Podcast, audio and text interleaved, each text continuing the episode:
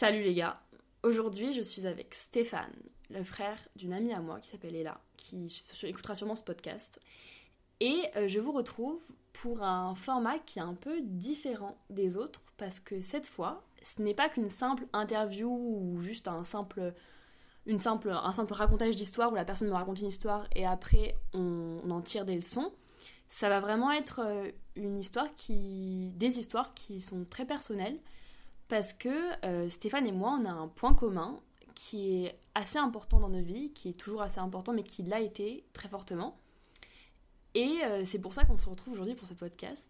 Et le sujet de, cette de ces histoires et de, du podcast d'aujourd'hui, ça va être les TOC. Euh, donc si vous ne savez pas ce que c'est que les TOC, ce sont les troubles obsessionnels compulsifs. C'est donc des troubles. c'est assez simple dans le nom, en fait, c'est assez bien expliqué. Plutôt. Plutôt, je vais laisser Stéphane se présenter comme il le souhaite. Euh, et, ensuite, on va raconter mutuellement nos histoires euh, qui sont des points communs, mais aussi des différences. Et on va discuter de ce sujet-là parce que c'est un sujet assez intime.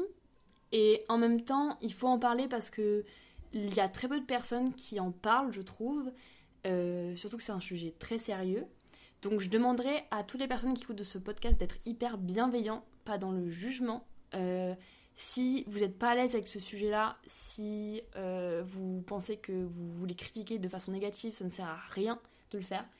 Euh, parce que ça nous touche très personnellement, euh, Stéphane et moi, et j'ai pas du tout envie que ça ce podcast nous mette mal à l'aise par la suite. Voilà, donc je tenais juste à faire un peu ce petit message. et je laisse la parole à Stéphane. Vas-y Stéphane, présente-toi comme tu veux. Bonjour Camille, bonjour à tous, merci beaucoup pour cette invitation.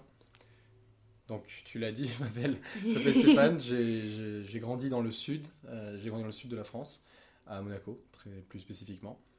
Je suis donc français, de parents euh, immigrants, du tout, immigrés du coup, mais européens. Donc, euh, mon père est britannique et belge, et ma mère est italienne et espagnole. J'ai grandi là-bas, j'ai fait mes études dans le, dans le système français jusqu'à jusqu'à mon lycée j'ai fait le lycée français, et ensuite j'ai fait mon bachelor en Angleterre. Après mon bachelor, j'ai pris deux ans de, deux ans de trou où j'ai voyagé et travaillé. Et là, euh, je, dans une semaine, je serai à Londres pour finir mon master. Et, c'est pour ça qu'on on commence le podcast maintenant, parce que bah, sinon, euh, vraiment, dans une semaine, je ne pouvais plus euh, t'interviewer. Clairement. Donc c'est un peu le timing parfait. Euh, donc, je vais te laisser euh, raconter euh, ton histoire, peut-être. Comment, toi, les tocs sont apparus? Alors, ça, c'est quand même une question. c'est toujours c'est assez complexe, en fait, parce que je pense que quand on est exposé pour la première fois au diagnostic, on va essayer de chercher dans ses souvenirs pour se, se remémorer des moments où, où peut-être les, premiers symptômes apparaissaient j'avoue que j'ai eu du mal, euh, une fois que j'avais été diagnostiqué, à trouver des moments précis, même s'il y en a eu plusieurs, qui étaient surtout espacés dans le temps, assez espacés pour que ça ne sonne pas d'alarme, on va dire. Euh, je pense que ma première confrontation avec les TOC, c'était euh, c'était des TOC de contamination, mm. où je me suis fait tester, je, ne sais plus pour quelle, c'était peut-être la, la, grippe aviaire ou quelque chose comme ça, où j'ai demandé dix fois à me faire tester euh, parce que j'étais persuadé, terrorisé à l'idée, à l'idée d'être euh, d'être contaminé. Donc si je me rappelle bien, je pense que c'était un des premiers moments où euh, j'ai été exposé à ça. Et ça a vraiment, vraiment pris un autre tournant juste après la Covid. Parce qu'après la Covid, un ensemble de choses, donc des, des, des, grands changements dans, dans, ma vie personnelle, ainsi que évidemment dans mon environnement, avec l'isolement qu'on a tous ressenti quand on était en Angleterre, en tout cas. Euh, parce qu'en Angleterre, on a eu 4, je crois, 4 ou 5 euh, différents, différents euh, lockdowns, le confinement. Et c'est là que j'ai été, je pense, exposé pour la première fois à des tocs vraiment invasifs qui ont eu un impact sur ma vie de tous les jours. C'était dans, dans, ce contexte-là. Et ça s'est exprimé, donc il y a différentes tranches de, de, de TOC évidemment. Euh, souvent, on les, on les, définit en fonction de soit de l'objet, soit de l'élément qui te, qui te provoque, qui provoque ces TOC. Moi, c'était des types purs. Donc, on appelle ça pure TOC, donc pure OCD. On appelle ça, on appelle ça en Angleterre. C'est-à-dire que c'est des ruminations internes euh, où, euh, où je n'arrivais en fait, je n'arrivais tout simplement pas à accepter des images intrusives que j'avais Mm. donc en tête. Ça m'a suivi pendant. J'ai mis très exactement, je crois que j'ai mis décembre, janvier, février, mars, avril, mai, juin. J'ai mis 8 mois pour euh, me dire peut-être qu'il faudrait que j'aille Ouais. euh, voir un psychiatre. Euh, mais en même temps, je finissais mon année de bachelor. Et donc, j'ai fait l'erreur qu'on fait, qu'on fait la première fois qu'on on observe ces symptômes. C'est de me dire qu'il faut absolument que je lutte contre. C'est. là, le premier réflexe, c'est de dire non, non, non, non, comme ça. En fait, c'est Mm. un peu comme pour prendre une image, euh, se, se, se forcer à, à pas y penser euh, pour, parce qu'on ne on veut pas, parce que ça, ça nous dégoûte. Et en fait, évidemment, c'est exactement comme un, un- c'est un effet de balançoire. Plus tu pousses fort, plus ça revient fort dans, toi, dans- Ouais. dans ta tête. Et donc, ça ne marchait pas du tout. J'avais beaucoup de mal à me concentrer. Et donc, je me suis dit, bah, je vais plonger encore plus dans les études. C'était la, donc la, ma dernière, année de ma bachelor. J'avais une, une- ma mémoire à écrire. Donc, euh, je me suis plongé dedans et mon état n'a fait que empirer, en fait, au fur et à mesure des mois. J'arrivais, j'arrivais plus à dormir. J'arrivais plus à être euh, calme, en fait. J'arrivais plus à appréhender la vie de manière, euh, comment dire, euh, paisible. Ça, ça m'occupait tous les jours, j'avais des ruminations tout le temps. Et pour, pour essayer de, d'expliquer de manière un peu plus claire, c'est pas juste des ruminations, c'est que c'était impossible pour moi de ne pas ruminer. C'était mon, mon cerveau qui constamment euh, ruminait avec des pensées intrusives, des idées que je n'arrivais pas, Ouais. à, que je n'arrivais pas à invalider. Ouais. En fait, ce qu'il faut expliquer, c'est que si on doit préciser un peu ce que c'est qu'un TOC, donc c'est un, bon, un trouble, euh, mais c'est donc obsessionnel compulsif, c'est-à-dire qu'en fait, euh, c'est obsessionnel, c'est-à-dire que c'est une des pensées qui sont, qui, qui sont des obsessions. Et donc, dans le mot obsession, on ne peut pas s'en débarrasser comme ça. C'est-à-dire, c'est vraiment des ruminations, mais poussées au- à, à la phase extrême. C'est-à-dire, on ne peut pas euh, se dire, attendez, euh, je me calme, euh, j'y pense plus, je passe à autre chose. C'est vraiment une anxiété euh, tellement forte que ça te crée une obsession. Et donc, euh, quand on dit le TOC, comme disait Stéphane, il y a le TOC pur, où c'est des ruminations et tu n'as pas forcément de compulsion derrière, mais tu, ou alors c'est des compulsions mentales. Ouais, ta compulsion mentale, C'est ça. quoi. On va dire ça. Mais, donc en fait, tu as différents types de compulsions. Donc l'obsession va entraîner une compulsion qui peut être mentale, c'est-à-dire tu peux faire euh, des sortes de prières dans ta tête. Ou ça, ça, va prendre, ça peut prendre vraiment des formes différentes pour beaucoup de personnes. Et ça peut être aussi physique. C'est-à-dire que moi, je sais que euh, la différence qu'on avait un peu entre toi et moi dans nos talks, c'était le fait que moi, j'avais des compulsions mentales et euh, physiques. C'est-à-dire que euh, le TOC, euh, souvent on entend dire Oh, j'ai fermé trois fois la poignée, j'ai stressé parce que ma porte était mal fermée, euh, j'ai un TOC. Bah, alors, pas vraiment. Il faut savoir que pour que tu sois diagnostiqué avec euh, des TOC, il faut que ça te prenne, je crois, c'est 45 minutes dans une journée. C'est considéré à, partir de ce moment-là comme un trouble, ou 30 minutes. C'est-à-dire que si tu prends euh, 30 minutes à fermer ta porte, euh, bah là, ça commence à devenir grave. Euh, Enfin, voilà. Il faudrait vérifier, mais j'ai écouté un podcast sur ça et je crois que c'était ce temps-là, mais après, c'est peut-être je dis n'importe quoi. Mais je crois que c'était ce temps-là. Donc, c'est pas euh, juste, oh, je, je vais. C'est vraiment. Il faut comprendre que c'est vraiment une obsession. C'est-à-dire que tu ne. C'est pas juste, oh mince, euh, je sais pas si j'ai fermé le gaz, je sais pas si j'ai éteint ma plaque de cuisson, euh, je vais vérifier une fois ou. Non, c'est tu vas vérifier 10, 20, 30, 40 fois. Euh, et c'est limite inarrêtable, c'est-à-dire que ça peut aller euh, à, des, dans des, à des fréquences extrêmement élevées. Euh, donc comme on l'a dit, et donc euh, cette obsession va entraîner donc la compulsion qui va te dire tu dois éteindre la plaque et tu en fait tu te dis mais attends je l'ai mal éteinte donc je la rééteins, je la réallume, je la rééteins, je la réallume, je la rééteins. Donc ça par exemple ça peut être une, un toc physique mais ça peut être aussi dans les pensées comme euh, je sais pas trop comment, t'as un exemple un peu Oui, basique euh, checker ton comportement. Ouais. des- par exemple, dire est-ce que j'ai un comportement inapproprié dans cette situation ou pas. Et bah, du coup, tu te dis peut-être que oui, peut-être que non. Du coup, tu commences à te reposer la question peut-être que oui, peut-être que non. Tu rejoues le scénario Mhm. en boucle dans ta tête en te disant ah, mais j'aurais peut-être dû faire ça, faire ça, faire ça. Et, euh, et au fur et à mesure, ça, plus tu fais cette compulsion, plus tu check, Ouais.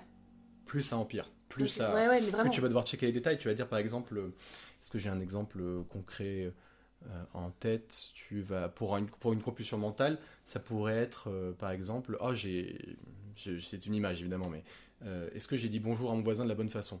Évidemment, ça paraît loufoque de le dire, de dire comme ça, mais ça peut arriver. Tu t'as dit bonjour à ton voisin de la bonne façon, tu te dis mais est-ce que quand je l'ai dit j'étais bizarre ou est-ce que je l'ai dit d'une mauvaise façon? Ah, peut-être que je l'ai dit d'une mauvaise, fa- d'une mauvaise façon. Donc tu vas rechecker ta, ta, ta mémoire Mm. pour vérifier que tu l'as dit d'une bonne façon. Mais évidemment, à chaque fois que tu vas checker ta mémoire, tu vas te focaliser sur des détails qui prouvent Ouais, que en fait que ça va euh, pas. que ça va pas. Et qu'il faut recommencer. C'est-à-dire, euh, c'est vraiment, que ce soit mental, la compulsion ou euh, physique, ou concret, on va dire réel dans le, dans le physique, euh, c'est toujours un truc de recheckage. Tu recheck à chaque fois en te disant, mais non, c'est pas assez bien, ou alors non, c'est pas comme ça qu'il fallait faire, ou alors non, bah non, t'es pas sûr. Et c'est infernal, c'est vraiment une obsession. C'est-à-dire, tu ne peux pas, c'est très dur d'arrêter, ou ça va pousser dans des extrêmes jusqu'à ce que tu t'arrêtes. Comme une espèce de voix négative. Ouais, En fait, c'est comme si, imagine, imaginez-vous une personne à côté de vous, qui il est là, enfin cette personne est là, et vous en fichez la plupart du temps. Imaginez, ma- imaginez maintenant que cette personne va, à chaque fois que vous faites euh, donc un des objets de votre euh, compulsion, vous dire Ah, t'es sûr que c'est bien ça Mm, mm. Mais en permanence. Ouais. C'est- un peu ça. Et en fait, le- un, le- un des paradoxes, et c'est aussi pour ça que c'est que le. Que, comment, dire que s'émanciper de, des TOC et comprendre son fonctionnement pour mieux vivre avec, c'est très contre-intuitif parce qu'en fait, c'est ne plus écouter Mm. cette personne en fait. C'est d'essayer de plus s'engager du coup dans la compulsion, qu'elle soit physique ou, euh, ou mentale, et de d'accepter l'anxiété qui, Ouais. qui vient avec le fait ça. que tu ne checkes pas, donc tu checkes pas la porte. Exactement. Et en fait, quand les, les anxiétés, les TOC, il y en a vraiment des tas de différences. C'est-à-dire, tu peux avoir, comme, euh, comme Stéphane a dit, des TOC de contamination, ce que j'avais aussi. Tu as des TOC, euh, par exemple, il y a des euh, femmes euh, qui, après avoir accouché, ont, euh, je sais pas exactement comment ça s'appelle, mais je sais qu'ont une peur phobique de tuer leur bébé ou de faire du mal à leur bébé. Oui, c'est des- Et ça, c'est des TOC euh, post, euh, post-accouchement. ça quoi. s'appelle ça harm OCD en Angleterre. Ouais. C'est la peur de La faire peur du de mal, faire du mal. Voilà, il y a t'as la peur de faire du mal, la peur d'être contaminé. d'être inapproprié, D'être- voilà, immoral. Exactement. T'as tellement de. Même, même des peurs liées à la religion, Oui. ça, ça existe aussi. Les peurs, euh, ouais, immorales aussi. T'as des peurs juste. T'as même pas, parfois c'est juste des peurs, euh, comme on le disait, ça peut être euh, un peu tout con. C'est-à-dire, euh, t'as peur d'avoir mal fermé la, la poignée. Ou... aussi les peurs de l'asymétrie. Oui, c'est- c'est- Exactement, c'est fou. exactement. Bah voilà. Ou de peur du nom. Il y a aussi les gens qui comptent, qui ne Ouais. peuvent pas s'empêcher de compter. Ouais, bah moi j'avais ça aussi. Voilà. C'était, c'est très compliqué. C'est très Je sais compliqué pas comment sur. ça s'appelle, mais. Je sais pas, mais c'est des. Ça, je sais pas si a vraiment un nom spécial, mais, mais en tout cas, euh, ouais. Mais ce qui est marrant, c'est que. euh, Enfin, c'est pas marrant. C'est que on, tout le monde vit les TOC d'une façon très différente. C'est-à-dire, euh, moi, moi, mes TOC, euh, personnellement, ils ont commencé extrêmement tôt. Donc, c'est quand je suis arrivée au collège. En gros, mon, mon arrivée au collège a été un énorme choc et trauma pour moi. Parce Mhm. que je suis vraiment arrivée dans un collège un peu de. Pas de cassos, mais. un collège. c'était en fait c'était un collège basique de province où tu trouves tout type de personnes différentes et moi j'ai eu beaucoup de mal parce que je suis vraiment arrivée dans un je trouve que j'ai été confrontée à une violence verbale que les gens au collège parce qu'ils se trouvent euh, hyper euh, enfin ils, ils essaient de, de se la prouver et surtout les mecs. Et en fait j'ai eu euh, je sortais vraiment de l'école primaire en tant que vraiment j'étais un j'étais un bébé quoi. J'étais protégée par la par tu vois j'avais aucun enfin j'avais aucun problème jusqu'à là. Mhm. de même pas d'anxiété. J'étais pas plus euh, pas plus ouais pas plus anxieuse que ça et le collège m'a vraiment traumatisée mon arrivée au collège m'a vraiment traumatisée et je me suis vraiment bloquée parce que euh, je me suis retrouvée face à une violence du monde extérieur qui était beaucoup trop importante pour moi par exemple euh, tu vois moi j'avais jamais entendu des insultes en mode euh, nique ta mère euh, vas-y ta daronne la grosse salope genre Oh. et au collège, non mais et au collège, moi du coup, je suis arrivée et je voyais ça, les- ça parlait collège comme ça dans mon Oh. collège, tu vois. Et les garçons, ils étaient hyper violents entre eux, en mode dans les verbes et même envers, les meufs, c'était très violent. On se faisait constamment juger sur le physique, c'était très lourd. Mhm. Et enfin l'environnement du collège, je voyais que moi vraiment le collège, c'était pas une période cool pour moi. Vraiment, c'est la période la plus dure. Et du coup, en fait, mon, mon- après, il n'y avait pas que ça, il y avait aussi un autre truc qui m'a fait déclencher des tocs, mais euh, c'est une des parties qui m'a fait vraiment euh, twist et qui a fait que dans mon cerveau, en fait, c'est, ça a fait on-off et ça a allumé euh, mes tocs. Ça a ouvert la porte des tocs parce que j'étais une anxieuse énorme, quoi. J'étais, euh, j'étais, j'angoissais d'aller partout et puis alors petit à petit, ça a commencé à me dire, euh, j'avais des pensées intrusives, du coup à me dire, mais attends. euh, tu vois, ce mec-là, il t'a regardé bizarre quand même, mais imagine, il est bizarre avec toi, imagine, il, il te veut du mal. Et du coup, j'ai commencé à me focus sur tout le monde. Je devenais, je devenais parano sur des trucs de merde dans la rue, tu vois, que les gens me regardaient mal. ou que Et du coup, je me disais, attends, mais imagine, il veut te faire du mal. Du coup, je me disais, ok, bah là, il faut que tu te laves parce qu'il il t'a regardé d'une façon qui fait que t'as peur qu'il te veuille du mal, donc on va se nettoyer de la saleté de son regard.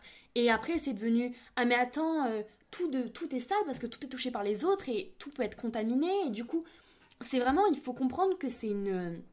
Là, ça, quand, quand je le décris, même moi, je me dis que ça paraît... C'est assez loin de moi, cette période-là, parce que c'était vraiment au collège et du coup, euh, je m'en suis vraiment euh, détachée. Mais, et j'en ai guéri, vraiment. Mais maintenant, quand j'en parle, j'ai l'impression que ça fait un peu psychopathe. Mais, Pas mais, mais c'est vraiment. Il faut, faut comprendre que la, la, la pensée d'une personne qui a des TOC est une pensée qui est constamment anxieuse et obsessive, obsessionnelle, pardon, sur des trucs qui peuvent être totalement absurdes, mais et en même temps qui prennent une importance tellement énorme dans ta tête que tu es obligé de d'un coup d'avoir des compulsions pour les bloquer. Sinon tu ne sinon tu, tu pars en crise d'angoisse mais tu pars en crise énorme. Ah, C'est probablement le point le plus difficile à transmettre ou à expliquer à tes proches qui, lors du déclenchement des TOC, d'ailleurs, qui, qui, arrive d'une façon ou d'une autre, hein, c'est- il n'y a pas non plus de. C'est un, thème très récurrent dans les gens qui ont des TOC de, de revenir un peu au premier TOC en se disant Ah, mais si j'avais fait ça différemment. Ce qui, en soi, est lui-même un TOC, en fait, de, Ouais, de, faire fou. ça. De revenir toujours sur le même truc. c'est euh, ça. Non, non, c'est arrivé, ça devait arriver comme ça, ça aurait, ça, ça, aurait, ça aurait pu arriver d'une autre façon, c'est pas grave. Mais ce qui est le plus dur, je pense, quand, au déclenchement des TOC, et ça l'était pour moi, et je pense que ça l'est pour, ça dû être pour toi aussi, c'est de- d'expliquer. C'est parce que Ouais. tu, tu te confrontes à. En fait, le sujet de tes troubles prend le pas sur le, vrai trouble en lui-même. Donc tu vas commencer, par exemple, imaginons que tu as un TOC de contamination, tu vas commencer à expliquer à tes parents ou à tes proches que le problème c'est le fait que les choses soient sales. Ouais, Alors que c'est pas propre. ça le problème. Ouais, voilà, Le, le même que ce soit propre ou sale, ça Ouais, devrait pas être si important ça. pour toi. exactement. Et c'est bah, évidemment quand on n'a pas l'habitude, on connaît pas les TOC, on va se dire non mais attends c'est bon. Elle abuse, ou alors- il abuse. Ou alors tu, on va rassurer, on va, bah, on va laver. Le souci c'est que C'est pas la même Bah, chose non. à faire parce que du coup ça confirme tes peurs. Ouais. En fait, c'est ce que j'ai appris moi dans. Ça fait un peu moins longtemps, du coup, ça fait trois ans maintenant. Euh, trop, un peu moins, peut-être deux ans et demi, trois ans. Ce que j'ai appris surtout, c'est. En fait, le, le trouble obsessionnel compulsif, c'est euh, l'incapacité à accepter, euh, à accepter l'incertitude. En fait, c'est- l'incertitude qui se nappe d'une. qui se draie, qui s'habille d'un manteau de, de danger et qui euh, suractive Ouais. ton, ton cerveau. Et les compulsions en sont la réponse, en fait, instinctive pour essayer de se rassurer. Et c'est là où le paradoxe arrive. Et c'est là où c'est complexe. Parce que, et c'est là aussi où il faut absolument aller consulter, si possible, quelqu'un qui est spécialisé dans, Dans les, troubles, donc les troubles compulsifs. Parce que s'il n'est est pas pas, spécialisé, ouais. il va pas comprendre. C'est pas une question de psychanalyse. Il, y a, il peut avoir des déclencheurs, mais c'est- il y a quelque chose qui reste euh, en vous. C'est votre cerveau fonctionne de cette façon. Ouais. Et c'est pas grave. C'est quelque chose que tu apprends à apprivoiser avec le temps. Je, je sais, Dieu sait qu'au début, je me vraiment, si, si quelqu'un qui écoute ça se, se trouve dans une situation qu'il pense être similaire, moi, pendant les premiers mois, c'était l'enfer. Je, je déteste, enfin, c'était horrible pour moi. C'était euh, ma vie avait pris un tournant que je ne comprenais pas, très obscur. J'ai eu la, de la chance d'avoir des amis proches qui m'ont beaucoup aidé et, euh, et que je, je remercierai jamais, jamais assez. Mais surtout, je pense qu'il m'a vraiment aidé, évidemment, c'est d'être allé consulter un Mhm. psychiatre qui m'a dit c'est clairement un trouble obsessionnel compulsif et qui m'a permis d'ouvrir une- la voie sur le début d'une solution. Mhm. Ça, c'était vraiment le début. Alors, je vais être très honnête. Au début, on m'a proposé des, des médicaments. J'ai dit non. J'ai dit ah non, moi, je veux pas prendre des médicaments. Euh, J'ai j'ai eu un peu le discours qu'on a souvent quand on a peur, c'est-à-dire ah non, moi, je veux pas devenir addict. Addict, première chose. Première J'ai chose pas besoin de ça. j'ai pas besoin de ça. C'est pour suis- les, les gens qui, sont, qui vont plus mal ou qui sont fous. Qui sont plus faibles, ouais, trucs comme ça. ouais.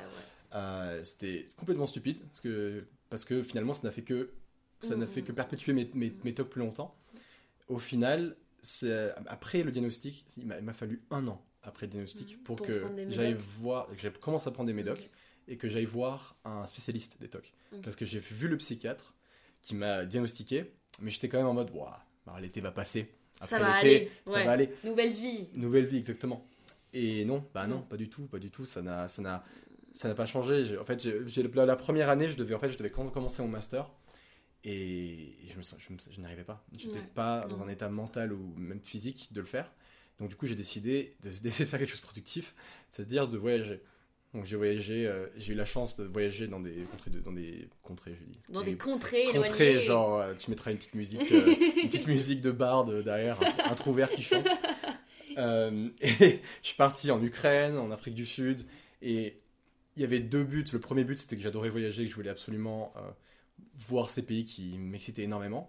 Et le- l'en- l'envie sous- sous-jacente aussi, c'était de m'enfuir. Je voulais quitter l'environnement que je percevais comme l'environnement qui avait provoqué mes tocs. Et donc je suis parti très loin. En Afrique du Sud, j'étais quand même à, je crois, je crois que c'était à 12 000 km de, de, chez moi. Et c'est, je pense, c'est à la fois, je crois que c'est l'expérience la plus intéressante que j'ai eue, parce que je me suis retrouvé dans un nouvel environnement, avec des nouvelles personnes. Donc comme un, re- un, par- un départ à zéro. Et pourtant, j'ai passé genre 5 mois là-bas, Et c'est resté. c'est resté. J'avais toujours des, des tocs. Et euh, je ne comprenais pas. C'est en fait en étant là-bas Ouais. que je me suis rendu compte qu'il y avait. C'est là- euh, là-bas que je me suis rendu compte qu'il n'y a pas de fuite possible. En fait, on ne peut pas fuir de, de- de soi-même. Ça, ça fait tellement bateau de dire ça.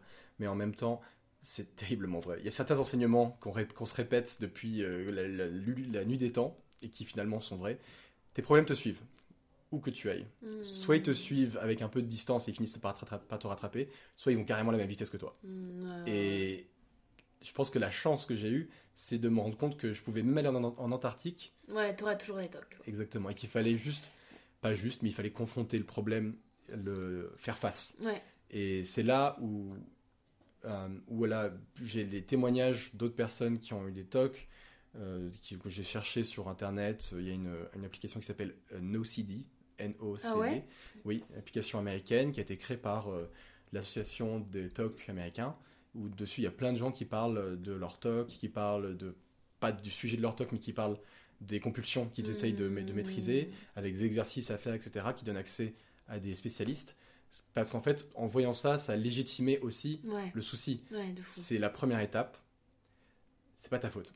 Ouais. C'est la première étape. C'est Ah, plus dur. C'est pas ta faute. Voilà. Mm. Et surtout, le problème, c'est que les tocs, ça te fait énormément euh, culpabiliser parce qu'en fait, Mm. bon, je pense qu'on était d'accord avec Stéphane pour dire qu'on ne va pas parler et que oh, que c'est extra... En fait, le problème, c'est que les sujets, les obsessions, c'est très très dur d'en parler parce que ça touche des sujets qui sont très personnels et en fait, le problème, c'est que ces obsessions, c'est à cause d'elles que tu fais des compulsions et c'est à cause d'elles que tu es anxieux. Donc, et ça, c'est vraiment tellement ça peut tellement être horrible dans ta tête que tu en as du mal à en parler et du coup on va pas en parler aujourd'hui et c'est pour ça que je pense que les gens sur l'application n'en parlent pas parce que c'est extrêmement dur de les surtout, c'est un, aborder. peu c'est un peu contre-productif de parler de l'image parce que si tu, quand tu parles des, des images en elles-mêmes, ça fait focaliser les gens sur le sujet alors que c'est pas le sujet Ouais. exactement. C'est la compulsion qui arrive avant qui est importante. Pourquoi? C'est pas, c'est pas, c'est pas même pas le pourquoi, c'est juste pourquoi tu n'acceptes pas l'anxiété plutôt. Oui, et puis c'est aussi. euh, En fait, le... moi je sais que mes, mes obsessions me faisaient énormément culpabiliser. Pour moi, j'étais la... j'étais la plus grande criminelle du monde, quoi. Bah, avec mes obsessions, j'étais vraiment. J'étais horrible de ce que je pensais. C'était horrible. Et même parfois, ça peut être encore dans ma tête je suis en mode, mais ça va pas, tu penses à ça. Et là, en fait, vraiment, on a une sorte de. Qu'est-ce que j'ai dit une, euh, une culpabilité qui est tout le temps posée sur nos épaules parce qu'on pense ça et on se dit, mais c'est notre. Enfin, moi, j'étais vraiment en mode, ouais, mais si je pense ça, c'est vraiment que je suis vraiment une grosse folle ou oh ça va pas, t'es malade, t'es, t'es- ça, vraiment j'étais tellement méchante avec moi parce que ça nous fait penser qu'on est mauvais, des personnes extrêmement mauvaises et que du coup la compulsion me permettait de me dire ah mais je suis pas mauvaise parce que du coup je fais tout pour pas que ça arrive donc je suis pas mauvaise. Sauf qu'en fait il faut comprendre que dans ton cerveau c'est ton cerveau qui invente tout ça et que c'est pas vraiment toi. C'est-à-dire c'est pas ta pensée à toi qui te dit euh, oh euh, qui a des par exemple pour les moi j'ai pas ça mais pour les pulsions euh, de avoir des femmes qui ont peur de tuer leur bébé c'est vraiment une elles, elles vont jamais tuer leur bébé en vrai. Elles vont jamais leur faire du mal. Ça n'arrivera jamais. C'est juste ton cerveau qui a tellement peur que ça arrive qui te fait croire que ça peut arriver et que tu peux le faire c'est un- une manipulation énorme et comme ma psy me disait c'est vraiment un bouton on-off c'est à dire que c'est un bouton qui est quand il est allumé ça te change ta, ta, ta, vraiment ton, ton, ton cerveau change et twist et en mode mais en fait je suis la pire personne du monde parce que tu penses des choses qui sont vraiment horribles et tu te dis mais c'est ta faute et c'est horrible le poids de la culpabilité que tu peux avoir sur tes épaules. Sachant que les pensées, ça inclut aussi des sensations physiques, des, en fait, tous ces témoins. Alors, le, le plus paradoxal, c'est que tous les témoins que tu prenais pour acquis, c'est-à-dire les sensations, euh, comme des preuves de, de ton état émotionnel et mental, en fait, tu te rends compte que bah, c'est pas des très bonnes preuves, en Ouais. fait. Non, Et c'est paradoxal, mais en fait, euh, la, base de la philosophie, il y a l'idée que les, les sensations, te, les, enfin, les, tes sens, ouais, te, te, te- te te mentent. enfin, te mentent. oui, bah c'est- Et ben, c'est un peu ça. Bah, c'est vraiment Arist- euh, Pla- Platon, le monde des idées, le fait que les sensations sont. euh, tu, peux, tu peux pas te fier aux, aux trucs euh, Tu peux pas te sensibles. fier aux apparences. ouais. Au truc- exactement. Et Mais, euh, mais, ça arrive, mais, mais- ça arrive à tout le monde, tous Ouais. les jours. Je veux dire, c'est des, des- des pensées intrusives, tout, tout le monde en a. Oui, Mais c'est ça, imaginez-vous, vous avez des pensées intrusives dans la journée, tout le monde en a plein. Vous marchez dans la rue et vous voyez un vélo garé, un vélo qui est attaché avec un cadenas, et vous vous dites, le cadenas il est pas solide quand même. En vrai, un petit coup de pied, et je peux le prendre. Bah oui, bah ça arrive, il y a plein de gens qui le pensent. Vous, vous continuez votre chemin, c'est fini. Une personne, par exemple, qui aurait un, un toc qui serait lié, je sais pas, à une peur de, du De vol, de voler, du vol, voilà, ouais. d'être immoral, va se dire, mais si je pense ça, ça veut dire que je veux le faire. ouais, exactement. c'est exactement ça. Oh là là, t'as mis le mot sur le truc. En fait, c'est le truc, c'est quand tu as tellement peur que ça t'arrive et tu te dis, en fait, je le pense, donc je le veux. Tu- donc c'est horrible et c'est ça sur tous les talks, c'est-à-dire tu penses que tu, tu vois, en fait j'ai même pas d'exemple parce que du coup ça va me toucher moi et je vais en parler de mes trucs Non, que mais prends l'exemple du vélo. Mais le vélo, c'est exactement ça. C'est-à-dire, tu penses que tu veux le voler, donc tu veux le voler. tu commences à éviter le vélo et d'un coup, tu commences à voir tous les vélos qui sont atta- mal ouais. attachés. Oh là là. Parce que, en fait, tu te dis. Parce qu'en fait, quand t'as tellement peur de, de- de ça que tu vas aller commencer à les éviter. Mais c'est quand tu commences à éviter que tu commences à les voir, en fait. Ouais, voilà. C'est- tellement paradoxal, mais c'est ça. horrible. C'est horrible. J'espère que je parle pas trop fort pour le Non, non, mais au pire, je baisserai le son parce que moi je parle fort de base, donc euh, je pense que euh, je vais faire beaucoup de montage. Mais, euh, C'est pas mal. Je pense que c'est une image qui, mais, qui- ouais, qui est parlante. mais c'est parfait. Le vélo, voilà. Et c'est vraiment le fait de tu le penses, alors tu le veux. C'est vraiment la phrase du C'est ce top. qu'on appelle la pensée la- magique, c'est ça Oui, c'est la pensée et voilà. Et en fait, le problème, c'est que c'est faux. C'est ton cerveau qui te manipule et c'est vraiment c'est le bouton on off. C'est-à-dire quand c'est ça- c'est activé, mais c'est pas du tout toi ce que tu veux. C'est pas du tout ce que tu veux. C'est-à-dire il faut ça, faut vraiment les personnes s'il y a des personnes qui m'écoutent qui ont des tocs, il faut vous faire déculpabiliser. C'est la première étape pour moi. La première étape et toc. la première étape pour moi, c'est vraiment il faut faire déjà. ouais voilà.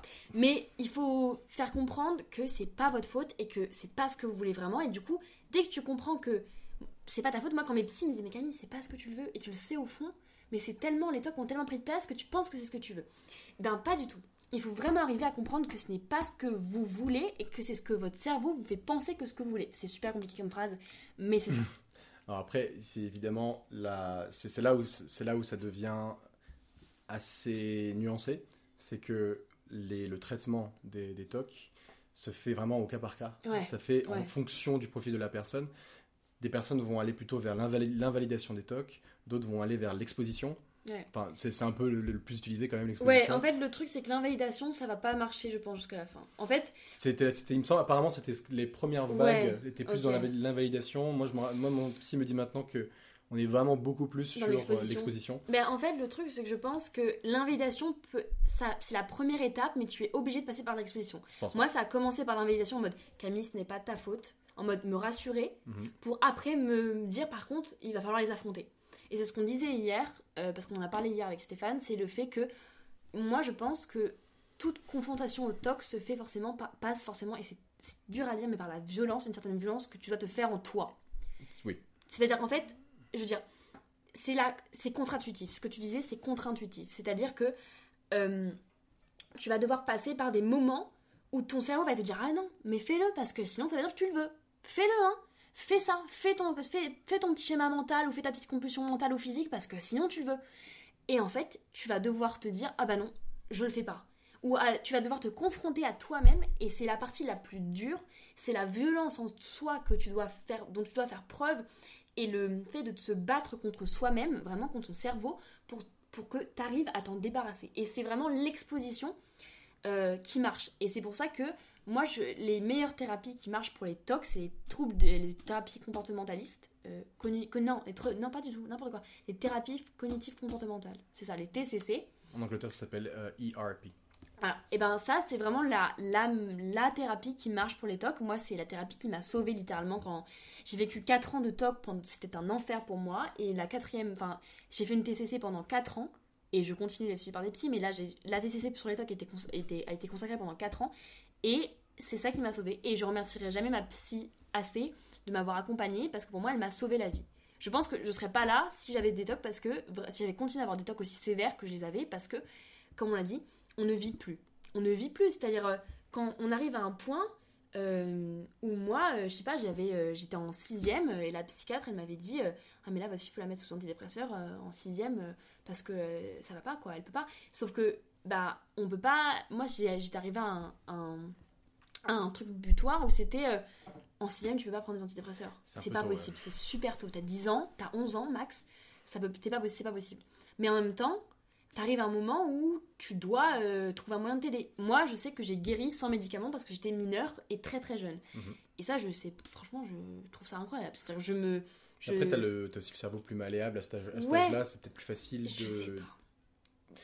Mais tant mieux. Ouais, en moi, je, moi, je sais que je suis très fière de moi de me dire euh, putain j'ai pas pris de médoc et j'avais quand je vois euh, tu vois les adultes qui ont du mal et qui prennent les médicaments qui quand même les accompagnent je me dis c'est bien pour eux parce que moi sans médicaments c'était super dur. Parce que du coup ton cerveau euh, n'a pas le calme qui peut être apporté par les médicaments parfois quand on a besoin tu vois. Ouais, alors après, quand t'es plus vieux, c'est aussi, je pense aussi que c'est un. si, si, vraiment ça pourrit votre vie comme moi ça le pourrissait, les médicaments sont. ah c'est non mais vraiment ah oui sauvent, vraiment. ah vraiment si vous vie. pouvez les prendre, il faut les prendre. C'est-à-dire si votre psychiatre vous les conseille, euh, il vous encourage à les prendre, vraiment n'hésitez pas une seconde. Et n'ayez pas peur du tout Ah ouais. parce que vraiment c'est déjà c'est les, les- les effets secondaires sont pas aussi violents que ce que beaucoup de gens disent. Et puis c'est un passage. C'est un passage, C'est un passage. Ça, ça évidemment ça change en fonction des gens, Mm. mais euh, mais euh, enfin, le prix de votre euh, bien-être Ah, vaut largement. Oui, je suis totalement d'accord avec ça. C'est-à-dire euh, si tu peux, moi je pouvais pas parce que j'étais trop jeune et que mes parents ont refusé. Et je les remercie d'avoir refusé parce que je pense que ça aurait fait un bug dans mon cerveau énorme. C'était très jeune. C'est vrai que Tu mm, vois très- aussi- jeune, c'est Aussi c'est jeune, vrai que c'est c'est super, c'est trop tôt. Mais si tu vous vois, êtes tu si vous avez pas. passé la vingtaine, Oui, c'est ça. autre chose déjà. Et Puis même, euh, même euh, pour ceux qui sont ados, et si votre psychiatre, si vous avez un bon psychiatre qui vous le conseille, il veut dire à un moment, faut, faut le faire quoi. Parce que ça va vous aider, ça va être un support sur lequel, en fait, c'est une béquille. C'est une béquille pour vous aider à guérir. Et après, c'est un passage. La béquille, elle s'en va. C'est juste une béquille. C'est ça. ça. ça prend le temps que ça prendra, mais évidemment l'objectif l'objectif c'est de de- d'arrêter d'en prendre. Ouais, mais voilà, c'est ça, c'est pas à vie. De toute façon, je veux dire, moi j'en ai guéri des tocs.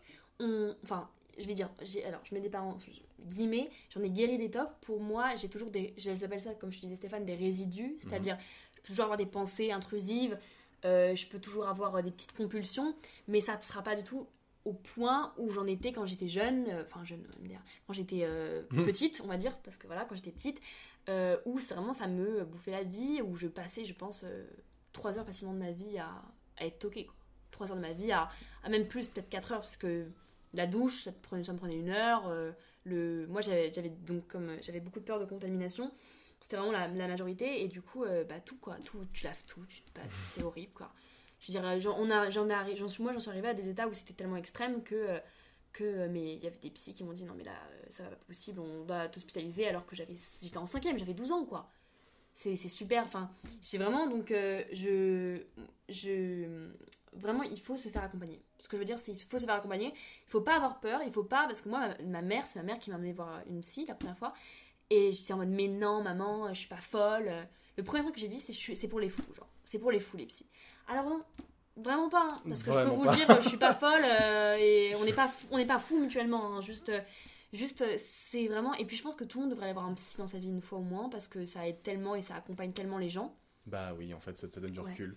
C'est si, vous le sentez évidemment, après on n'est pas sur le, le forcing, mais si vous sentez que vous si vous posez des questions qui sont peut-être existentielles et surtout que vous les vous les posez de manière récurrente, Si vous avez des angoisses, si vous êtes vous êtes euh, Ça mal peut pas faire de mal, en tout cas. ça peut en fait ça faire peut jamais mal. faire de mal à part si vous tombez sur un gros con une grosse conne ce qui a pu m'arriver et Ça ce qui peut arriver à tout le monde parce qu'il y a des cons et des connes n'hésitez partout pas à changer du coup. ouais alors ça aussi les psys comment dire les psys euh, c'est comme un comment on pourrait dire c'est comme un Attention l'image là. Ouais, mais je cherche, je cherche un truc en mode c'est comme un copain, mais non, du coup. Euh, c'est comme. euh, en fait, les psys, c'est comme. Ah, ok, c'est comme un bijou. Comme image. Non mais en mode, il y en a qui vont être à votre taille, il y en a qui vont pas être à votre taille, il y en a qui vont être à votre style, pas à votre style. En fait, c'est un peu. Chaque psy est différent parce que c'est des humains et qui sont forcément différents. Mhm. Ils ont des approches différentes. Il y a plein de types de psychanalyse, de psychologie différentes. Donc, il faut aller vers celle qui vous, qui vous, qui vous fait le, le mieux vous sentir, enfin, vous sentir le mieux. Oui, c'est mieux. Mhm. Comme ça. Et c'est-à-dire, il faut. C'est vraiment. C'est comme une chaussure, quoi. Il y a des chaussures qui sont en mode pointure, des chaussures qui sont pas en mode pointure. C'est et il faut pas avoir peur. Moi, j'ai j'ai des psys qui me convenaient pas du tout et j'ai changé et j'avais beaucoup j'avais très peur de changer parce que j'avais peur de les blesser. Enfin, on s'en fout, je veux dire. Les psys, ils peuvent comprendre, euh, ils sont pas ils sont pas teubés, je veux dire euh, si vous ça va pas avec votre psy, si vous sentez que vous n'êtes pas pris euh, dans le dans le bon sens ou qu'elle l'approche qu'elle qui qu'il ou qu'elle euh, vous fait voir ou vous fait ça va pas, et ben changez de psy. Il y en a tellement. Surtout que vous, vous n'auriez pas de, de remords à changer de, de dentiste. Donc pourquoi, Ouais. pas, pourquoi pas de Ouais. psy Vraiment. Ah, c'est vraiment ça. dentiste vous fait mal, bon, bah. tu change de dentiste. C'est, tu t'en veux pas, tu, tu- Ouais, tu ne t'en veux pas trop. À moins que vous ayez un orthodontiste là, du coup ça devient plus compliqué. Mais, mais en tout cas, dentiste normal, euh, oui, bien sûr. Mais euh, et aussi, euh, il faut se rendre. Je pense que là, il faut qu'on fasse un petit truc sur les pour les proches, parce qu'en vrai, on n'en a pas trop parlé de l'approche des de comment les gens ils peuvent approcher ça. Parce que je sais que j'avais fait un TikTok sur les TCA avec ma pote Lucie, Ouais. et elle, elle avait fait un gros euh, truc super sur euh, comment les gens peuvent ah, l'approche pour les gens extérieurs. J'avoue que je, je ne sais pas exactement comment Ah ouais? expliquer comment les proches doivent l'approcher. Je sais juste, moi, ce que j'ai fait Mm. pour euh, être plus simple pour eux, c'était par exemple, donc moi je suis un moins, moins avancé, hein, donc ça fait deux ans et demi, trois ans max que, que mes tocs ont commencé à prendre, enfin que je- depuis la période où vraiment les tocs étaient compliqués, et j'ai encore, ça m'arrive encore d'avoir des journées où, où vraiment euh, je fais que ruminer toute la journée. Vraiment, je, Mm. je sais que hum, il fut un temps où je me culpabilisais énormément quand ça m'arrivait, ouais. et maintenant, un réflexe que j'ai pris, c'est de, tout simplement le dire, de dire, de dire, euh, écoute, là je suis en, là c'est clairement une crise de toc, là je suis, je suis en, en mode euh, grosse rumination. T'inquiète pas, change pas ton comportement vis- vis-à-vis de moi, mais juste ça va, ça explique aussi, mon comportement va changer un peu parce que là je suis en, je suis en train de d'essayer de ne pas tomber dans mes compulsions Ouais, et ça me prend beaucoup d'énergie. ouais. Et ça, depuis que je le fais, ça m'a énormément aidé avec ma famille proche, euh, ma copine, euh, choses comme ça, pour, parce que, en fait, le plus dur, je pense, pour les proches, c'est même pas le, le- la, la maladie en elle-même, c'est le côté inexplicable de changement de comportement. C'est pourquoi d'un coup, euh, il faut qu'elle prenne 50 douches, pourquoi d'un coup, il faut Ouais, faire ça. ça. Et en fait, je pense que si tu es honnête et clair avec les gens évidemment en, qui, en qui tu as confiance, la- le retour sera plus, plus positif que tu ne le penses. Parce Ouais. qu'il faut parler de, des choses qui t'affectent. Et, et ces, gens, ces gens peuvent comprendre, comme toi, tu pourrais comprendre quand quelqu'un va te dire écoute, aujourd'hui, euh, Je suis pas je suis bien. pas bien, quoi, je suis pas Ouais. bien, j'ai envie de me faire quitter. Bah, Alors tu vas pas juger la, pers- la personne de la même façon. Bah c'est pareil. C'est ça. Mais euh, moi, je, je ferais un petit truc pour les, euh, les parents et les des personnes. euh, parce que du coup, moi, j'étais mineure et enfant quand j'ai eu mes tocs. Euh, et j'aimerais bien faire un petit euh, truc pour les gens qui, par exemple, des parents ou des frères et sœurs, ou ça peut être n'importe qui, enfin, les gens de la famille ou les gens très proches des personnes qui ont des tocs. Et les tocs, on va dire, euh, pas mentaux, du coup, physiques. Mhm. Parce que du coup, les tocs physiques se voient beaucoup plus que les tocs mentaux. Et donc, ça impacte plus les proches que. Enfin, moi, ça a beaucoup impacté mes proches. Mhm. Parce que le problème, c'est que bah, quand ta fille, elle passe une heure sous la douche, euh, alors que de base, euh, c'est tu passes pas une heure sous la douche, euh, et qu'elle, euh, voilà, que mes parents ont vu en un mois la facture d'eau triplée, ils sont venus me voir. C'est Wow. comme ça qu'ils ont découvert, mes parents. Ah, wow. Ils sont venus me voir, ils m'ont dit Camille, tu nous expliques ça? Et il y avait la truc EDF, la facture d'eau. Tu vois, il y avait une petite, des petits baignoires, genre remplis, et Ouais. ils disaient Bah voilà, ça a triplé, il y a un problème. Ils avaient reçu une un truc d'EDF en disant Pourquoi votre facture a triplé? C'est là où mes parents se sont rendus compte que, ah, il y avait peut-être un problème quelque part, et que là, ils se sont dit Ouais, là, ça devient euh, vraiment important. Parce que moi, mes tocs sont arrivés très vite, en un mois, genre, Mhm. un ou deux mois, tu vois. Et donc, et, euh, donc moi, je, je dirais à- aux, aux gens que euh, déjà il faut que les proches des personnes, euh, par exemple les parents, si votre enfant ou si votre ado ou je sais pas si votre si votre soeur, frère, euh, votre copain, copine euh, a des tocs et que vous savez pas comment le gérer, déjà faites peut-être un truc qui allez voir un psy. Mes parents à l'époque étaient allés voir un psy qui les aidait pour approcher euh, les TOC parce que vraiment mes parents étaient perdus. hein. Parce que d'abord, d'abord on est passé par plusieurs étapes. C'est-à-dire qu'il y a eu un peu l'aspect attendez, on va rassurer Camille. On- donc, euh, mais non, Camille, c'est bien propre, bien, on va le laver ensemble, on va se rendre compte que c'est bien et tout. Puis il y a eu l'étape un peu euh, tu nous casses les couilles euh, à prendre une heure et demie sous la douche, ça serait bien que tu sortes quand même, un peu violence, tu vois, le rapport violent. Mhm. Puis il y a eu le rapport, euh, euh, bah non, moi je t'aide plus, je sais pas quoi faire, je panique, tu vois. Il y a eu plein de d'étapes différentes dans la dans l'approche que les proches, l'approche les proches que peuvent avoir. Moi je dirais que en fait il faut arriver à c'est les, c'est les psys qui conseilleront le mieux, mais moi ce que j'ai vu c'est que il faut faut passer un moment par rassurer la personne. Parce que moi, vraiment, je demandais à mes parents, mais est-ce que là c'est bien? Est-ce que là c'est propre? Est-ce que là c'est bien mis? Est-ce que. Parce que Quand on connaît pas, la première étape, Ouais, ça va être le, de rassurer. c'est ça, de rassurer. Parce qu'en fait, euh, il faut pas se braquer et commencer à dire à la personne euh, non mais attends, là c'est bon, euh, tu saoules avec tes trucs parce qu'en fait c'est la personne, faut savoir qu'elle culpabilise, elle culpabilise tellement déjà de vivre ça et de faire vivre ça aux autres, ça ne sert absolument à rien de la culpabiliser encore plus. Et je dirais même ça pour tous les troubles mentaux. Euh, ça ne sert à rien de faire culpabiliser les personnes en disant mais attends avec tes crises tu nous casses les couilles. Euh, tu- avec tes crises t'es chiante et tout ça. Parce qu'en fait on culpabilise tellement on sait déjà tellement l'impact que ça peut avoir sur les autres que ça ne sert à rien de nous dire ça à part nous mettre encore plus dans le mal. Mm. warning sur ça. Vraiment je tiens à le dire parce que c'est super dur quand une personne nous dit euh, mais en fait là tu nous casses les couilles ou même même tu nous saoules ça peut être n'importe quoi euh, voilà. Parce que les tocs c'est vraiment ça peut vous ça peut ça, c'est, horrible pour les proches aussi hein, parce qu'ils le vivent d'une façon très violente aussi parce qu'ils voient leur leur euh, leur bah, leur fille leur n'importe qui se détruire intérieurement et même physiquement. Parce que moi je, je me lavais tellement les mains que j'avais euh, des grandes crevasses et ça saignait tu vois. Dès que je me lavais les mains ça saignait mes mains saignaient. J'avais constamment euh, les, de l'eczéma partout sur mes avant-bras mes poignets et mes mains parce que je me lavais je faisais un, un lavage chirurgical comme si j'allais opérer quelqu'un euh, tout- toutes les deux minutes quoi. Donc euh, Moi, je saignais du nez. Tellement j'avais. voilà, bah voilà. C'est-à-dire qu'en fait, ça devient tellement violent, ça peut devenir tellement violent physiquement aussi et visiblement physique euh, pour la personne qui en a que c'est aussi très dur pour les proches.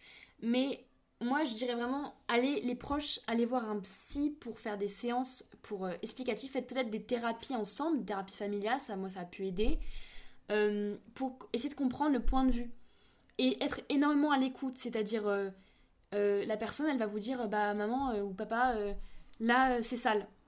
Bah dites pas, bah non c'est sale, ou c'est pas sale. Dites juste, bah qu'est-ce, pourquoi c'est sale? Qu'est-ce qui te, essayez de comprendre un peu le truc, tout en étant assez éloigné pour pas que ça vous touche non plus trop, parce qu'il faut pas non plus que ça vous fasse tomber dans des trucs non plus.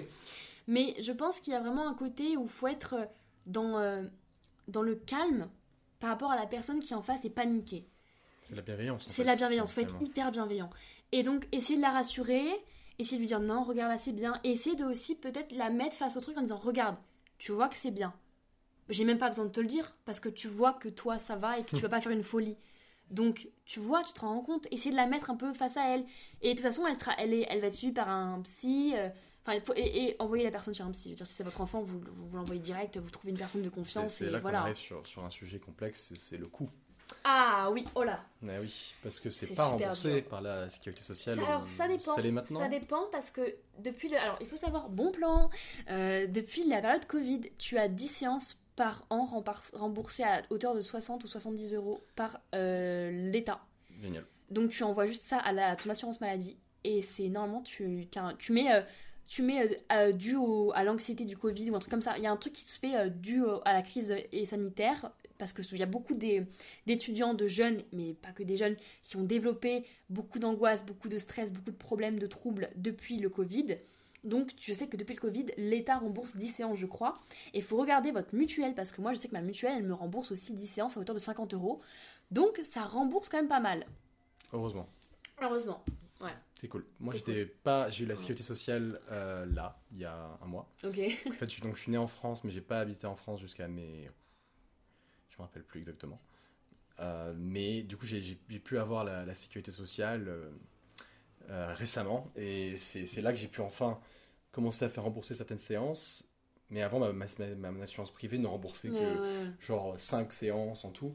Et c'est là que y a, je pense qu'il y a un sujet assez intéressant, en tout cas dans, dans le- la progression de notre société vers euh, plus de bien-être et une meilleure relation à notre corps, une meilleure relation à notre santé. ouais. C'est la question de la santé mentale dans cette équation. Est-ce qu'on a les moyens euh, de- de- de- d'offrir plus de remboursement là-dessus? Et surtout, pour les personnes dans, des situations précaires, qui ne peuvent pas forcément se payer autant de séances, c'est- ça reste quand même un, un problème qui est beaucoup plus, j'imagine, j'ai pas les statistiques sous le nez, mais qui est beaucoup plus diagnostiqué, je pense, chez les gens qui ont les moyens De de, se faire diagnostiquer, parce que le psychiatre, c'est super cher. Ouais. Et pour trouver un rendez-vous, c'est aussi compliqué, parce qu'il Il y a des pas délais de fou et tout, ouais. Et c'est, ça peut tout de suite mettre très mal à l'aise, sachant que euh, je, je me mets à la place, euh, je me remets dans mes, dans mes chaussures au début, et je me mets à la place de quelqu'un qui serait peut-être au début de, ce- de- de ce voyage. T'es tellement dans le doute que Ouais. t'as, presque envie de pas y aller. euh, Ouais, ouais, ouais. ouais envie de non mais je vais pas y aller parce qu'il va me trouver des trucs et tout. sûr. euh. Et puis après, ça va continuer et tout ça, mais. Et bah peut-être qu'il va vous trouver des trucs. Et, Et moi je vous fais un gros câlin. Parce que je fais un gros câlin parce que c'est pas grave et c'est franchement c'est franchement c'est c'est pas votre faute et euh, beaucoup d'amour quoi vraiment beaucoup Ouais. d'amour parce que c'est la seule façon je pense aussi ouais. d'avancer. Il faut ouais, beaucoup de bienveillance, d'amour, être entouré par des personnes super bienveillantes et qui aimantes, c'est hyper important et qui vont faire un, un travail quand même pour essayer de comprendre ce que vous avez et essayer de vous aider le mieux possible. Parce qu'il faut quand même, je pense, euh, parfois de l'aide des proches, un peu pour du soutien surtout. Mm, mm, mm. Pas parce que les, vos proches sont pas vos psys, donc ne vous reposez pas sur vos proches comme vos psys. Et aller voir un psy, c'est important. Mais euh, n'empêche, être bien entouré, ça compte quand même beaucoup. Et euh, je dirais quand même un truc parce que moi, je sais qu'on m'avait donné ce bon plan, enfin ce bon plan. Dans les grandes villes, euh, pour les étudiants, il y a des C, enfin pour tout le monde, il y a des CMP qui sont des centres médico-psychiatriques. Et donc il y a, et notamment, en fait, il y a des centres spécifiques. Je sais à Paris notamment que à Luxembourg donc et, et d'autres dans Paris, il y a des centres spécialement pour les étudiants de santé psychologique. Je sais plus comment ça s'appelle vraiment. euh, des, ah, des BAPU. J'ai le truc qui m'est revenu. On est trop fort avec les acronymes en France. Il y en a trop d'acronymes. Faut, Ah, faut voilà. vraiment qu'on se calme avec ça. Eh ben, BAPU. Les BAPU, ça, ça vous permet de prendre des rendez-vous avec un psychologue. Donc si vous avez et c'est gratuit si vous êtes étudiant. Donc si vous avez besoin de voir des psychologues, je vous conseille de vous diriger vers déjà l'infirmier de votre fac ou le médecin universitaire que vous avez. Et euh, si vous avez besoin, allez voir des allez dans un BAPU. Après, je sais que les rendez-vous sont limites à 4-6 mois, mais moi, j'avais quand même, mais je m'étais quand même mis sur la liste d'attente en disant, on sait jamais, ça peut servir. Après, si vous avez trouvé un autre psy, moi, je m'étais enlevé de la liste d'attente en disant, prenez quelqu'un qui en a besoin parce que moi, c'est mes parents qui payent mes séances et je sais que mes parents ont les moyens de le faire. Et je les remercierai jamais assez pour euh, l'argent qu'ils ont investi dans mes psychologues et psychiatres. mais, euh, et heureusement, mais c'est ce que je c'est pour ça que tu as raison d'aborder ce sujet-là, parce que c'est tellement coûteux et en même temps, ça peut tel- c'est tellement nécessaire que c'est relou. Euh, donc voilà, petit bon plan pour les étudiants. Et pour les adultes, il y a les CMP, et du coup, je sais que les rendez-vous sont aussi longs. Et pour les enfants aussi, il y a les CMPI, aussi, parce que moi j'étais allée dans un CMPI aussi. C'est les centres médico-psychiatriques infantiles. Euh, donc, il faut se renseigner en fait. Vous renseignez-vous après de votre assurance, de votre mutuelle, de ce qu'il y a dans votre ville de possible euh, pour euh, vous faire rembourser ou pour avoir les, les soins les plus moins, les moins chers possibles. Quoi. Vraiment. Je crois que, il me semble que j'avais lu dans un bouquin que au 19e siècle, ils appelaient ça la maladie du doute. Ah ouais? C'était des, je sais pas, c'était des esquisses de symptômes qui paraissent similaires à ce qu'on considère maintenant comme des tocs. Est-ce que c'est exactement la même chose? Aucune idée, parce que bon, on peut pas vraiment savoir. Mais je me semble avoir lu, alors si je dis pas de bêtises, je crois que c'était euh, Victor Hugo qui l'appelait comme ça, la, maladie, du doute. La maladie du doute. C'est vraiment ça. Mais c'est ça, C'est le doute. C'est incroyable. C'est l'insécurité de ne pas savoir. D'être dans, c'est l'insécurité d'être dans le peut-être. Mais peut-être que j'ai envie de faire ça. Bah non. Et théoriser du peut-être. Ouais. Ah, Et si et Et si si Les si. Et si Et je si pouvais voler Euh, Ouais, ouais, bah ouais, non, non. bah oui, mais c'est pas parce que tu imagines que tu peux voler que tu peux voler. Voilà, c'est la. C'est vraiment ça. En fait, et avec des si on pourrait mettre Paris en bouteille, ben, les tocs, c'est ça. C'est ce proverbe-là, mais en obsession. C'est vraiment. euh, et si. Exactement. C'est. C'est une sacrée histoire. Moi, je pense que si j'aurais bien voulu à l'époque avoir des podcasts comme ça, c'est vraiment une bonne idée, euh, Camille. Ah D'avoir des podcasts comme ça qui parlent ouvertement, parce que nous, je pense, d'un côté, ça nous remet un peu dans l'exposition, d'une certaine façon. Ouais. On, on se, on se confronte un peu à ce, à, à ce Mhm. souvenir qui peut être plus ou moins douloureux. Euh, mais en même temps, à gens. plein de personnes, Ouais, ouais. j'espère en tout cas que quelqu'un qui nous écoute euh, puisse être bienveillant avec, cette- avec soi-même d'abord, et ensuite euh, aller consulter quelqu'un, parce que c'est le début d'un d'un nouveau chemin dans votre perception de vous-même Mm. qui est plein d'embûches, Ouais. plein de hauts et de bas, parce que là, il n'y a, aucune, y a, aucune, il y a aucune progression qui est linéaire. Je pense que Camille et moi, on sait, on sait tous les deux que dur. on n'a aucune idée de, de Ouais. notre avenir et Ouais, des, des, euh, des hauts et bas qu'on va devoir, auxquels on va devoir faire face, qu'ils soient toc ou pas toc. Donc, mais. C'est aussi ça, la vie, c'est accepter cette incertitude-là et essayer de l'aborder de la, de la manière la plus Sereine proactive et sereine possible, exactement. C'est pour ça que je vous, ouais. donne- je vous donne des gros câlins. Mais moi aussi, je, en fait, je donne tout mon courage, en fait, parce que je vois, euh, bah, je sais que moi, ça a été l'épreuve la plus dure de ma vie, c'est-à-dire vraiment euh, la petite fille de, quand je, si, je me- si je devais dire un truc à la petite fille de, de 10 ans, de 11, 10, de, ouais, de 11 ans, j'étais en 6 euh, ce serait vraiment, mais non, mais ça va le faire, tu vas y arriver, tu peux le faire, ça va, tu vas y arriver, et vraiment, genre, juste bats-toi, ça sera super dur, tu vas te battre contre toi-même, vraiment, c'est une bataille contre soi-même, c'est pour moi c'est la plus dure des batailles que j'ai menées. Et, et encore j'ai eu d'autres trucs vraiment galères mais ça c'était vraiment la plus dure. Et mais, mais en fait on va y arriver et il faut pas baisser les bras. Parce qu'on en guérit. C'est pas c'est pas fatal. C'est pas euh, c'est pas euh, ça ça sera pas à vie que tu seras dans cet état là où tu seras dans les plus sombres Alors, ce qui est ténèbres sûr, du c'est que monde. tu seras plus à vie dans cet état- cet état-là. Mais comme tu l'as dit, euh, c'est pas une guérison comme euh, Oui. guérir de- d'un rhume. C'est, ça. c'est, c'est- tu développes des systèmes de réponse qui sont de plus en plus sains Ouais. vis-à-vis de ça, jusqu'au point où je pense qu'un jour, tu es capable de, de les ignorer en fait. Mmh. Et, et c'est parce qu'en fait, tu ne guéris pas des pensées intrusives parce que Non. tout le monde en a.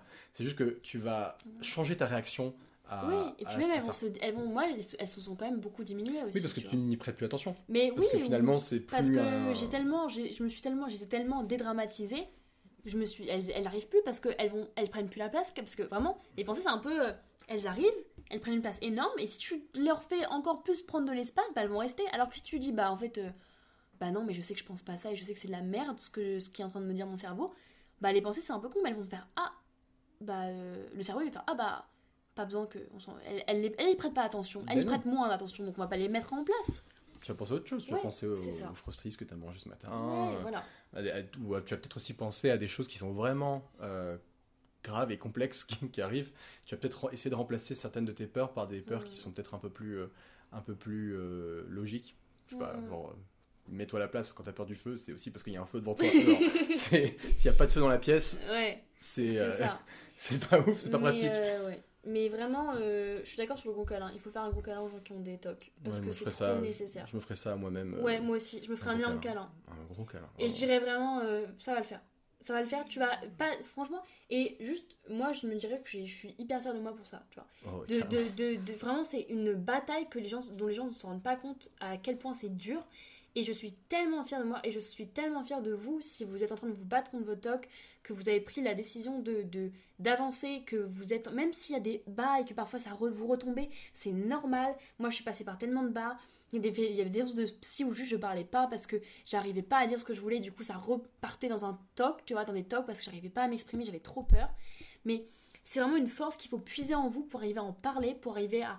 Et surtout, vous allez voir que quand vous, êtes, quand vous parlerez même de vos obsessions à vos psys, que vous en serez libérés, waouh, ça fait un bien fou parce que tout le monde est en mode mais Camille, c'est pas ta faute ou c'est pas ce que tu penses.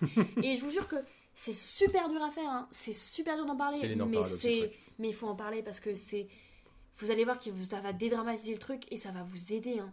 vraiment. Mais je, vraiment gros câlin, grosse force parce que parce qu'il en faut, parce qu'il en faut, mais ça va bien se Il passer. y a aussi des, il y a de plus en plus d'associations Ouais. qui en parlent. Ouais. Il y, a, il de plus en plus voilà, d'interlocuteurs sérieux Mm, sur ce mm, sujet. Ça, c'est génial. Mm. Si ce podcast peut aider en- en- encore plus, Ouais. c'est trop bien. Mm. Euh, mais c'est la, marche vers l'avant. On est dans une, dans une société où on accepte de plus en plus euh, nos différences, ce qui nous rend forts et ce qui Mm. nous fait souffrir aussi. Et c'est pour ça que la marche en avant, c'est d'en parler. Exactement comme tu as dit. Il faut en parler. Il faut s'ouvrir, en parler évidemment aux gens Aux euh, bienveillants et aux- qui tu as confiance aussi. C'est pour ça que les professionnels restent les, plus, les, la meilleure cible pour ça, Ouais. Mais à vos parents aussi et, aux- et à vos amis. Moi, je sais par exemple, comme je l'ai dit, quand je suis dans des, dans des périodes qui sont beaucoup plus down, je, là où j'avais tendance à juste me renfermer sur moi-même sans expliquer aux, aux gens pourquoi d'un coup je me renfermais, là je vais être de plus en plus, en tout cas j'essaye le plus possible d'être honnête. Et souvent on s'attend à des réactions qui sont bien, qui sont bien pires que ce qui arrive vraiment. Parce qu'en réalité, les Parce gens. qu'on dramatise ça aussi. On hein. dramatise de ouf alors que les gens, les gens comprennent. Euh, non, je vais pas sortir ce soir. euh, je me sens, là, je me sens pas bien. Je suis un peu dans un mood euh, Ouais. on, on off. Je pense que je vais juste me reposer. Ok. La plupart des gens vont pas euh, juste te forcer à sortir. Non, jamais. Euh, Tu fais jamais ça. surtout pour les, pareil pour les, pour les, les étudiants, les trucs comme ça. Je pense que il faut savoir parler avec honnêteté. C'est, je pense que les gens qui ont assez d'intelligence, les gens ont, beaucoup de gens ont assez d'intelligence émotionnelle pour détecter quand quelqu'un est juste, a juste la flemme et quelqu'un qui est clairement passe à travers de quelque chose de complexe. Et c'est là où, en m'adressant euh, à ceux qui euh, ne comprennent peut-être pas ce que sont les TOC, ne, ne- n'en sont pas victimes, mais sont peut-être dans l'entourage de gens qui en ont, c'est euh, d'essayer d'être à l'écoute là-dessus. Mais ça, ça va pour les TOC, mais ça vaut Mm. pour quasiment Pour tout en les- réalité. C'est- Ouais, c'est ça. tous, tous les soucis que tu peux avoir, que ce soit mental ou même physique, il faut savoir la nuance. Mm. Il faut savoir quand on peut forcer, Mm. et ça, c'est c'est là où c'est ultra qualitatif. Savoir quand on peut forcer et savoir quand. Attends, je connais mon ami, je sais que dans ces moments-là, ça peut être plus compliqué. Je vais retenir, euh, je vais me retenir un peu de, de- de Ouais. pousser là-dessus. Et finalement, c'est ça les vraies preuves d'amour aussi. C'est Mm. de savoir doser. Et donc, essayez de vous entourer quand même de gens qui ont cette nuance, voilà, qui sont bienveillants. Et assez émotionnellement intelligent, comme tu disais. Ouais, alors là, c'est ouais, dur, hein, C'est c'est dur dur. parce que c'est en plus un nouveau concept, l'intelligence émotionnelle. J'ai l'impression qu'on en parle vraiment depuis Mm. 5 ans. En vrai. Comment je suis arrivé en. Bon, j'avoue qu'en Angleterre, ils sont un peu en avance là-dessus. C'est vrai qu'ils en parlaient déjà quand je suis arrivé là-bas, mais j'ai l'impression que le terme d'intelligence émotionnelle est arrivé 3 ans plus tard en, en France. Et là, on en parle de plus en plus, c'est très cool. Euh, mais attention, hype. attention, hype aussi, parce que là, j'ai là, j'ai vu qu'il y, a- y y beaucoup de hype euh, en ce moment, surtout sur bah, bah, le- les TDAH, sur les HPI, sur les trucs comme ça. Euh, c'est ce qu'on disait hier. Oui, c'est ce qu'on disait hier, en fait. C'est- c'est- Ouais. Attention, gros warning. Je mets un gros warning, le plus gros des warnings. On ne s'auto-diagnostique pas. Voilà, juste allez voir Allez un voir spécialiste. Vous n'êtes pas euh, au potentiel intellectuel parce que vous avez eu 20 sur 20 en maths ou vous n'avez pas des troubles du comportement alimentaire forcément parce que vous avez fait un régime. Je vois de plus en plus de personnes qui se considèrent que. En fait, il, les- sur les réseaux, il y a quand même des personnes qui s'autorisent à diagnostiquer des gens parce qu'ils se disent professionnels de santé ou coach ou ils vous disent Ah, mais si vous avez ces 10 points-là, vous êtes forcément HPI ou si vous avez ces 10 points-là, baissez vos doigts et vous serez forcément euh, hypersensible. Non, ce sont euh, des des pathologies, pas forcément, mais ce sont des, des troubles ou euh, des, des, des, des- Je sais même pas l'hypersensibilité, comment c'est considéré, mais c'est ce diagnostic. Vous, vous n'êtes pas euh, TDAH parce que vous avez tourné trois fois le briquet et que vous faut juste bouger la jambe sans arrêt. Non, Tout à fait d'accord. il faut. c'est Et surtout, c'est dédramatiser et même. Dé, non, pas dédramatiser, décribiliser beaucoup de souffrance pour les personnes qui en souffrent réellement. Et moi, c'est un truc qui m'énerve. Et Stéphane, il disait hier, t'inquiète pas, je vais prendre du recul avec l'âge. tu, ça ira mieux plus tard. Mais moi, euh, les personnes qui osent me dire Ah, mais moi j'ai un toc, euh, ou alors t'es toqué, ou on rigole dessus, c'est pas très cool. C'est-à-dire, euh, il faut, faut, ah, faut- faut- La souffrance des gens, je veux dire, ça se. Ça, ça, ça ne se calcule pas, mais il faut, faut pas. faut arrêter de. Je sais pas pourquoi, je trouve qu'il y a une mode sur les réseaux de de, de rendre euh, hype les troubles, euh, comme, euh, comme tu disais, l'hypersensibilité, les DAH, euh, là, même les TCA. c'est pas marrant. Les gens qui vivent ça, c'est vraiment douloureux pour eux. Les gens qui ont différents troubles, c'est super douloureux pour eux. Et donc, arrêtez de, de, de, de rendre ça, de les romantiser, c'est pas drôle. C'est vraiment pas drôle. Moi, c'est vraiment un coup de gueule que je pose parce que ça m'énerve à un point fort de voir les gens qui, qui en rigolent, limite, qui se disent que c'est super marrant de vivre ça et qui se trouvent uniques de vivre ça. J'ai limite, c'est comme si ça leur portait plus d'intérêt et qu'ils voulaient se montrer originaux. Bah non, en fait, moi, franchement, si je pouvais vivre sans euh, la plupart des choses que j'ai dans ma vie, comme trouble, ça me faciliterait la vie. Et donc, je, je, je vais pas commencer à romantiser, à dire, Ah bah, c'est marrant de vivre avec des tocs. Non, voilà. Donc, euh, juste euh, petit coup de gueule de fin de podcast. Je, le- je, je- sentais. Le... Ah, je, fallait que je euh, en tout cas, surtout, euh, pour rajouter un peu de nuance, euh, même si je suis complètement d'accord avec ce que tu viens Ouais, de dire, ouais. absolument. Euh, trois choses, je pense. Euh, T'as vu, je fais beaucoup de des trois choses. bien. Les C'est- qui, mais, qui font des catégories non, comme ça. c'est bien, c'est bien. Premièrement, je ne vous en veux pas, mais, Ouais. c'est- mais s'il vous plaît, essayez de d'avoir du recul et de, de vous informer un peu sur les choses, sur les choses que, que les gens peuvent vivre. Ça, mais ça vaut pour ça et ça vaut à peu près pour tout. C'est de la même façon que de, de juger quelqu'un pour l'endroit d'où il vient ou de juger quelqu'un pour euh, plein d'autres choses, son milieu socio-économique, sa religion, etc. Soyez curieux. Ça, c'est, ça, ça vient d'une série, en fait. Euh, Je l'ai vu dans une série, je, je- je l'assume complètement. Dans Ted Lasso, qui est une de mes séries que c'est préférées. génialissime. Allez la voir, c'est un chef-d'œuvre, vraiment. Il y a trois saisons, ça Ok. sont géniales. Ça parle notamment de santé mentale, mais plein d'autres choses, hein, des relations entre les gens, etc. etc. Et euh, il dit quelque chose de, que je pense très juste, c'est que confronté à des bullies quand il était euh, plus petit, donc euh, des bullies, Des harceleurs. des harceleurs quand il était petit, il disait la plupart des gens m'ont sous-estimé de toute- toute ma vie, et je me suis rendu compte qu'ils avaient un trait en commun, c'est qu'ils n'étaient pas assez curieux. En fait, soyez curieux. Soyez curieux de pourquoi les gens réagissent d'une façon ou d'une autre. Soyez curieux de pourquoi les gens se comportent de cette façon.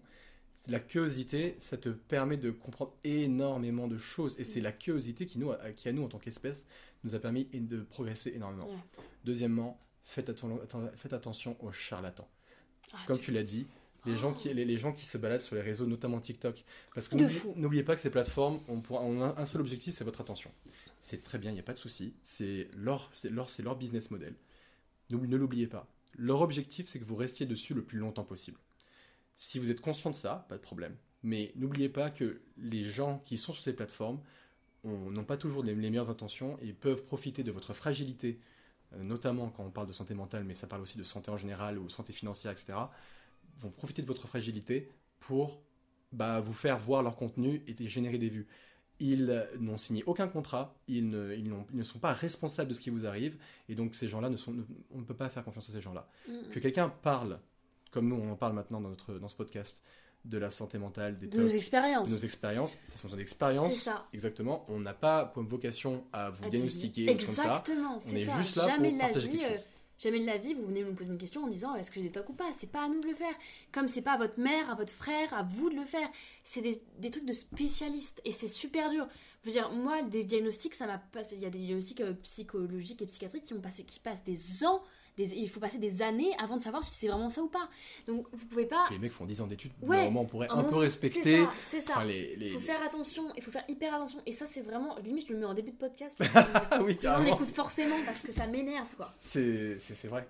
Faut, parce que c'est irrespectueux pour les gens qui souffrent vraiment et c'est irrespectueux pour les psychiatres, c'est irrespectueux pour plein de personnes et ça ne vous ça, en fait vous euh, vous dire que vous êtes en fait ça ne me rend pas plus original d'avoir des tocs.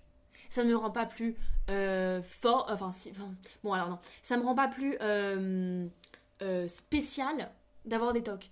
Ça ne me rend pas plus intéressante, surtout ça, d'avoir des tocs. Il faut arrêter. Et ça ne vous rend pas plus intéressant d'être euh, considéré comme euh, HPI, TDAH ou ce que vous voulez.